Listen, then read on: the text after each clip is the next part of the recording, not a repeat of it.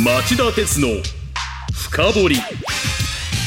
皆さんこんにちは。番組アンカー経済ジャーナリストの町田哲です。こんにちは。番組アシスタントの杉浦舞です。この秋のアメリカ大統領選挙に向けた野党共和党の候補者選びであのトランプ前大統領が初戦から2連勝を収めました、はい、まあ、もちろんネガティブな要素もまだありますがそれでもトランプ氏が共和党の大統領候補に選ばれ大統領選の本選に駒を進める可能性が限りなく高まってきました。共和党のライバルの動向を見ますと初戦つまり先週月曜日1月15日のアイオワ州の予備選で2位にとどまったフロリダ州知事のデサンティス氏は早くも撤退を表明。一方元国連大使のヘイリー氏は2戦目となった今週火曜日のニューハンプシャー州の予備選で健康一滴の戦いを挑みましたがこちらも大差で敗れ後がない状況に追い込まれています。大切な大統領選の本番についても現在のところトランプ氏が現職民主党のバイデン大統領より、えー、高い支持率を獲得しています、まあ、つまりトランプ前大統領が復権。あのアメリカ第一主義が復活するのではないかという警戒感が国際社会に広がっているんです。そのアメリカ第一主義というとトランプさん1期目も気候変動を抑えるパリ協定や TPP 環太平洋経済連携協定から離脱国際社会を混乱に陥れました。また同じことが起きると考えるとゾッとしますよね。もしトランプ氏がアメリカ大統領の座に返り咲けばその混乱は前回を大きく上回ってもおかしくないかもしれませんよ。ですよね。だとすれば町田さん今日はアメリカ大統領選挙の最新状況をチェックした上でトランプさん復権の可能性や復権した場合のリスクをぜひ分析していただきたいんですがはいそう言われるだろうと思って今日はこういうテーマにしてみました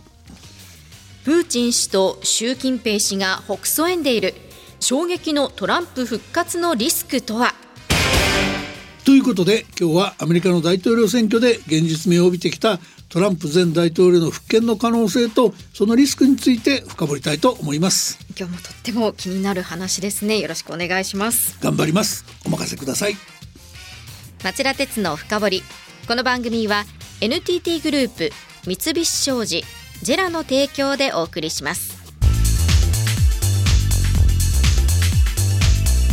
町田鉄の深掘り。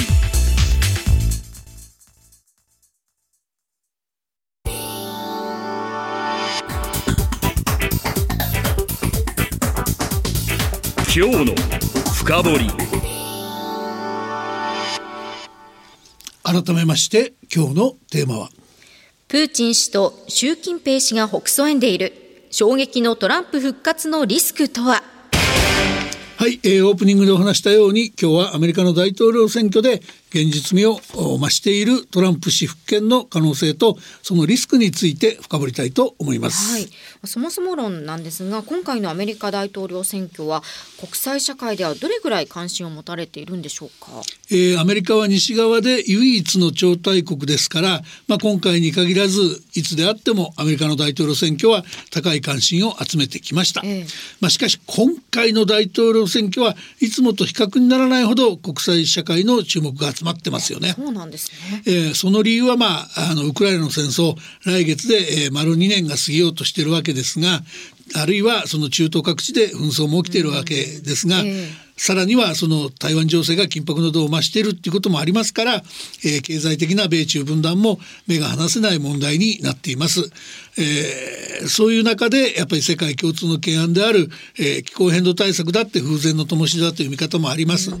なので、えー、共和党予備選の初戦となったアイオワ州でトランプ氏が一方的な勝利を収めたっていうニュースはこの時期の、えー、スイスでの開催が恒例になっているダボス会議、えー、世界の政財界人を集めて年に1回開く、えー、世界経済フォーラムの年次総会、まあ、スイスでやってますが、はい、ここでも話題の的になったと言われています。そのダボス会議ではどういうふうに話題になったんですか？あの、まあ、日本では能登半島の群発地震があった上自民党の政治資金パーティーの問題もあって連日国内ニュースが大きく報じられてるんですが国際社会はやっぱりウクライナの戦争や中東の紛争に加えてこのアメリカの大統領選挙に、えー、強い関心を寄せていました、はい、アメリカの、えー、政治ジ、え専門メディアポリティコやヨーロッパの通信社が報じたニュースから紹介するとダボス会議の場でトランプ氏への辛辣な評価を口にしたと話題になったのは ECB ヨーロッパ中央銀行のラガルド総裁でした。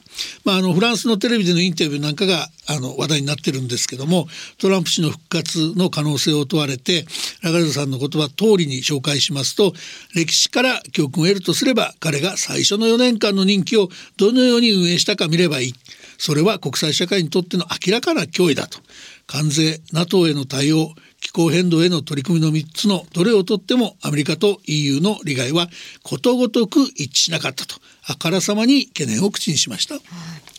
えー、西側の国際機関のトップがここまで率直な表現でアメリカ大統領候補に対して批判的な言葉を発するのはかなり珍しい異例のことですよね。またこの先ほどのポリティコですが、えー、ラガルド総裁だけじゃなくてイギリスのジェレミー・ハント最高財務官のダボス会議での言葉も取り上げています。保護主義への回帰を始めれば深刻に深刻な誤りになるとやはりトランプ氏の復権に、えー、警告を鳴らした格好になっています、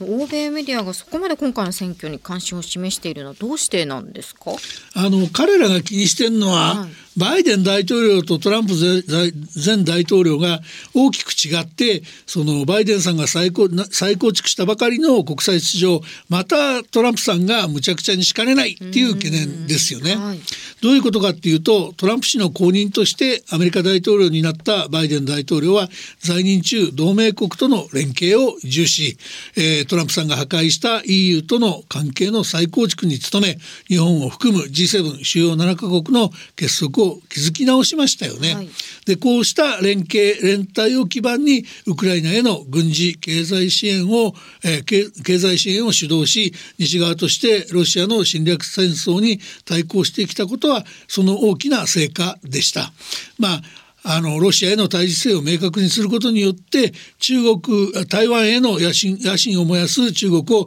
牽制してきた側面があったことも見逃せ見逃せません。そうですね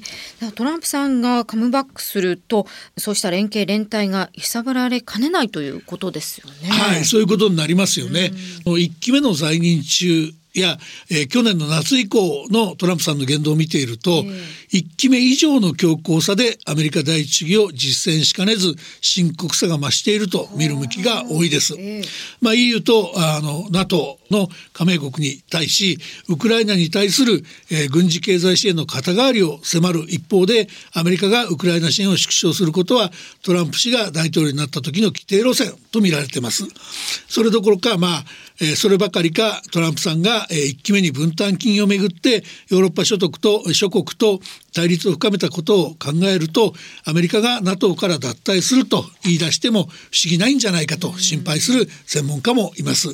まあロシアのプーチン大統領が泣いて喜びそうなことをやりかねないのがトランプさんというわけですね。なるほどで今日の番組テーマから言うとトランプさんはロシアのプーチン大統領だけでなく中国の習近平国家主席も北総へもようなことをやりかねないというのが町田さんの見立てでしたよね。はい、あの結果的にそうなる可能性があると思います。ええ、トランプ氏自身は信じられないほど単純な人ですから、アメリカの輸出拡大につながる台湾への武器売却には積極な積極的な態度を見せるかもしれません。んが見落とせないのはあの今月半ば1月13日の台湾の総統選挙に勝利して、えー、民進党の蔡英文氏の後を継ぐことになった来清徳政権が同時に行われた議会に相当する立法院の選挙では議席の過半数を失ってしまっていることですよね。まあ、このため野党の国民党や民衆党の反対にさらされ台湾はアメリカからの武器購入を円滑に進められない懸念があります。はい、でこうした状況が武力統一の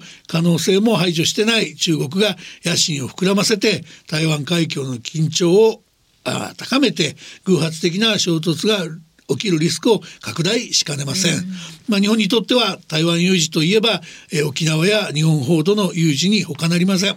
つまり、えー、日本本土のアメリカ軍や自衛隊基地に対する中国の攻撃に備えざる備えざるを得ない窮地に立つことになります。しかもトランプ氏は、えー、日本や韓国にもアメリカの軍事費の肩代わりを強く求めてくる可能性が高い。まあ気候変動対策の後で触れようと思いますが、えー、トランプ氏の経済通商貿易政策が中国のみならず日本や韓国台湾を窮地に追い込む懸念があるわけです。うん、ではまずその気候変動対策について伺いたいんですがトランプさんは1期目と同じようにまたパリ協定から離脱するということがあるんでしょうか？あの1期目に就任した途端、基本上昇を抑える国際的な目標となっているパリ協定から離脱し、えー、異常気象対策を形骸化させた前科があるトランプさんのことですからその懸念は当然ありますよね。で気候変動対策そのものは以前にもこの番組で取り上げたように実効性を担保するための罰則規定がないなどまだ不十分な内容にとどまっています。とはいええー、トランプさんが復権すれば国際社会が過去数年かけて積み上げてきたコンセンサスが崩壊しかねない。でしょう、えー、まあ、このその根拠としてはトランプさんがアメリカの内政面で公約していることがあります、はい、バイデン政権の看板政権看板政策である EV 電気自動車への移行を促す規制の撤廃を公言したり石油天然ガスといった化石燃料の大幅増産を促す方針を掲げたりしておりパリ協定からの再離脱が視野に入っていると見なさざるを得ないんです。それから後で触れるとおっしゃっていたトランプさんの経済通商貿易政策こちらはどういうものになりますか、はいあの経済通商貿易政策の方もアメリカ第一主義という名の法主義への、えー、回帰拡大を目指すものになると見られます、えー、まあ、トランプ氏はすでに昨年8月アメリカメディアに対し外国企業がアメリカで製品を販売する場合自動的に例えば10%の税金を払うべきだ。これ関税ですがと言い放っています。この発言には自身の支持者に多い製造業の労働者の人気を獲得しようという意図があるのは明らかです。しかしこうした関税っていうのは相手国との間で報復合戦を招いて、えー、双方でインフレを誘発しかねません。トランプ氏の資料不足は明らかではないでしょうか。もっと言えば様々な物品の国際的なサプライチェーンに壊滅的な打撃を与えてトランプ氏の意図に反して雇用を減らし経済を減速させるリスクも伴います。そしてトランプ氏の言い回しから見ると日本や EU 韓国といった同盟国友好国をこういう関税の対象にしようという意図も明らかでしょう。まあ、1期目は追加関税の対象が鉄鋼などごく一部の製品に限られていましたが今回は幅広く対象にする構えで世界経済への影響が広い範囲に及ぶ懸念があります。はい加えて、まあ、トランプさんが目論んでいる。中国いじめも決して、えー、日本にとって対岸の火事と、えー、高をくくっていてよいものではなさそうです。はい、というのは、えー、トランプさんは、えー、対中 MFN MFN あの中国に対する最恵国待遇ですがこれを撤廃する。世界中でアメリカの国家安全保障上の利益を損なっているからだとしているからです、まあ、不動産不況からの回復の遅れが目立つ中国経済に対して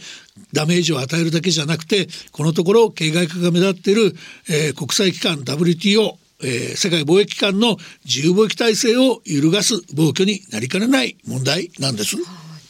トランプさんがアメリカ大統領に返り咲いた場合軍事安全保障をはじめ経済それから気候変動対策などでも国際社会が大きな試練に直面しかねないということがよく分かりました。さあお知らせの後はトランプさんがアメリカ大統領に返り咲く可能性がどれぐらいあるのか最新のアメリカ大統領選挙の状況を深掘ってもらいます。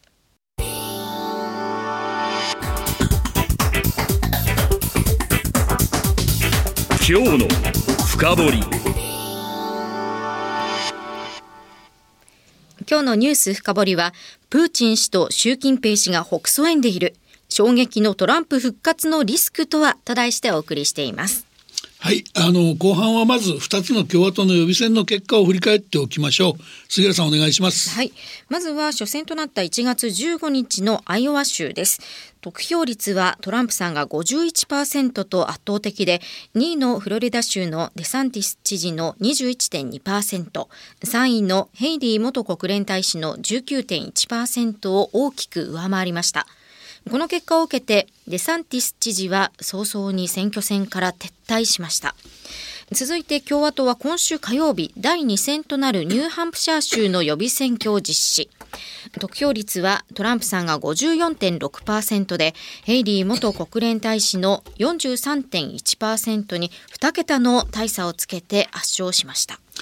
はい、えー、このうちのニューハンプシャー州なんですが、えアメリカの東海岸に位置して共和党でも穏健派が比較的多い土地柄です。えー、ここの、えー、ニューハンプシャー州の、えー、スヌヌ、えー、知事はヘイリー氏を推薦してましたんで、えー、加えて、えー、共和党の党員以外も投票が可能な州なもんですから、はい、まあ、ヘイリー氏にとって相当追い風に恵まれた選挙になるはずでした。えー初戦の劣勢を覆す可能性があると注目された予備選だったんです。しかし結果は大敗でした。そうですね。ではヘイリーさんはどうするんでしょうか？まあ2回続けて敗北したにもかかわらずヘイリーさんは撤退せず予備選を続けるとしています、はい、あのヘイリーさんが次に力に入れるのは来月2月24日に4戦目として行われるサウスカロライナ州の予備選です、はい、ここはヘイリー氏の地元で、まあ、2011年から17年まで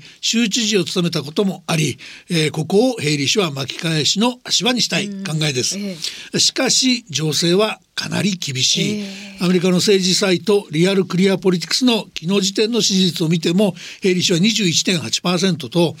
52.0%のトランプ氏にダブルスコア以上の大差をつけられています。アメリカのメディアの多くは多くの州の、えー、予備選が集中して通常ならば、えー、趨勢が決することが多い3月のスーパーチューズデーでここまでヘイリー氏の選挙資金が続くか疑問視しています。ちょっと厳しいですね、えー、トランプさんが予備選で優位ということは分かりましたがその一方でトランプさんと言いますといくつも訴訟を抱えていて大統領選挙に立候補する資格を剥奪されかねないといった見方もありますよね。その可能性を完全に否定することはできないと思います、はい、トランプさんは自身の不動産ビジネスで事業記録を改ざんした疑いや金融詐欺の疑いで起訴されているからです。まあそうした訴訟の中でも特に深刻と見られているのがトランプ氏が2021年1月のアメリカ議会選挙事件で、えー、暴動を煽ったとされている問題です、はい民主党支持者らの訴えを受けコロラド州の最高裁は、えー、去年の末トランプ氏は大統領就任の時の宣誓に反して、えー、アメリカ憲法の遵守を怠ったのだから再び公職に就くことは許されない、えー、従って大統領選に出馬する資格もないとの判決を下しました。またこれと同じ問題で民主党所属のメイン州のベローズ州務長官がトランプ氏の出馬資格を剥奪すると発表した問題もあります、まあ、ところがこれらに対してはトランプ氏側が、えー、無効として逆提訴連邦最高裁がこうした判決や判断の是非を審理している真っ最中なんです、まあ、その裁判の存在は報じられてはいますが裁判の行方や見通しについて日本ではほとんど明らかにされてませんよね。そうなんですよね。で僕ちょっと気になったので、まあ、指揮者と言われる人たちを直接間接に取材してみたんですが、はい、まあ、向こうアメリカではですねあの連邦最高裁が今回の大統領選挙の期間中にトランプ氏の出馬資格を取り消すような判決や判断を下すはずがないっていう見方が、えー、意外に多くて、まあ、こうした見方に、えー、相応の説得力があるかなと僕は感じざるを得ませんでした。まあ、その理由の第一なんですが、えー、これはよく言われることで連邦最高裁の判事はトランプ氏が大統領時代に任命した3人を含めて共和党の党派色が強い顔ぶれになっていることがあります。から第二はですね、そういう特殊な顔ぶれでなかったとしても選挙期間中の大統領候補の出馬資格を問うような案件っていうのは高度な政治判断判断を要する問題なので地方の判断にそぐわないのではないかっていう見方です。でまあこうした脈絡で考えていくとトランプ氏は他の裁判でも選挙期間中に有罪を有罪判決を受けて刑務所に収監されるとか、えー、出馬資格を剥奪されるとかいった形で大統領選からの絶対に追い込まれる可能性性はかなり小さいんではないかと。でそうなると、まあ、結局のところ訴訟騒ぎは体制に影響がなくトランプ氏が共和党の大統領候補の座を射止め本選に駒を進め民主党のバイデン大統領との一騎打ちになる可能性が高いというのが実際のところじゃないかというわけです。はいまあもちろん冷静に見ればこの2人はいずれも高齢で最後まで両者にはあの年齢が高いので、ね最後まで両者には健康のリスクがつきまといますけど、まあ、それでも現在のところこの2人の一騎打ちのシナリオはちょっと動かないっていう状況ですね。かではこのトランプさんとバイデンさんの一騎打ちの行方はどう見ればいいでしょうか？ここまで来るとはい11月までまだだいぶ時間がありますからね本当はあまり断定的なことは言いたくないんですがしかしまあそれでは答えになりませんからいくつかどんな可能性があるか要素をチェックしておきましょう。あの一つは選挙の行方を大きく左右する選挙資金の集まり具合なんですけど民主党全国委員会などによるとバイデン陣営は去年の末までに1億1700万ドルを集めました。これはこの時期としては歴代の民主党候補としては最大の額だと言います。えー対するトランプ陣営は、まあ、あの去年の7月から9月の段階までしかまだ公表してないんですが、はいその段階だとおよそ4550万ドルにとどまっていてかなりバイデン陣営の後陣を排している格好です。他の要因というのはどうでしょうか？あのーこの後に及んでもですねスキャンダルが絶えないっていうのがトランプ陣営の特色かもしれません、えーヨーロアメリカ議会下院の民主党は、えー今月1月4日に、えートランプ氏が在任大統領在任中にファミリービジネスを通じて外国政府から、えー780万ドル11億円以上の資金を受け取っていたとする調査報告書を公表しました。この最大の出し手は、えーおよそ557万ドルに達した中国で在アメリカ中国大使館、えー中国交渉銀行、えー海南銀海南航空などが名を連ねています、えーこれにサウジアラビアカタールクウェートインドなどが続いてます。普通ならばですね、ええ。こうした資金の授受は大きな問題になるはずなんですが、ええ。トランプさんの場合は支持者が民主党の仕掛けた謀略だと受け止めてしまい選挙に響く兆候がないと。これもトランプらトランプさんらしい特色なのかなっていう感じですよね。結論というには早いですけれどアメリカ大統領選どうなりますか？あのアメリカの政治サイトリアルクリアポリティクスの直近の調査世世論調査によると、はいあのトランプ氏は47.3%と3.8パー3.8ポイントの僅差わずかな差ながら43.5%のバイデン氏をリードしてます。で選挙のたびに勝者が変わって、えーその選挙の行方趨勢を決めることで有名な7つの激戦州 swing state って言いますがここを対象にした、えーリアルクリアポリティクスのお調査を見てもさらにトランプ氏の優勢が鮮明になってます。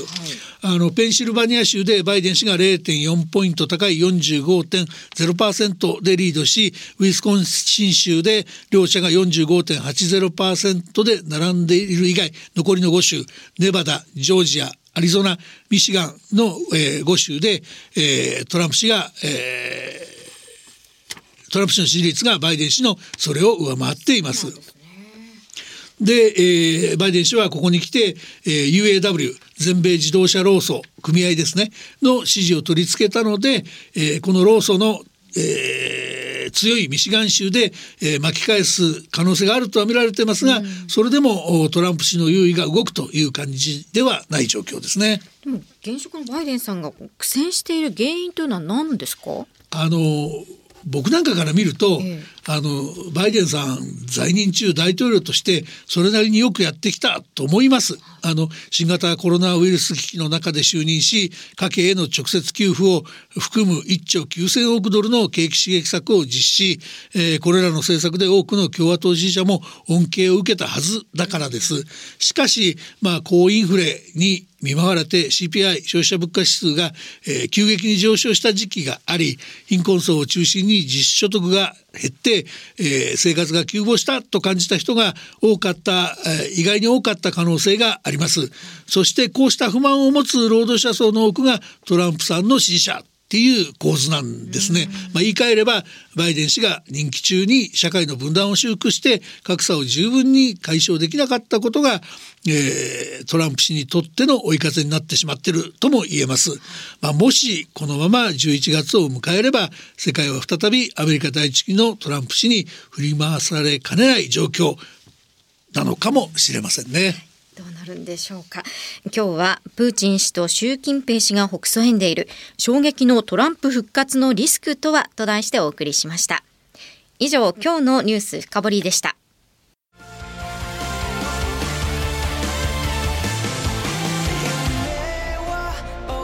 本気で夢を追いかける時新しい一歩を踏み出す時大切なものを守りたい時。誰も見たことがないものを作り出す時。自分の限界に挑む時。絶対できないと思って始める人はいない。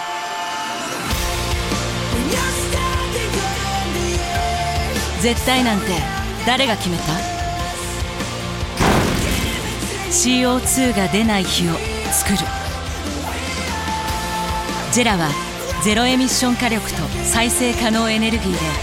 2050年 CO2 排出ゼロに挑戦します。発電の常識を変えてみせる。JERA 町田鉄の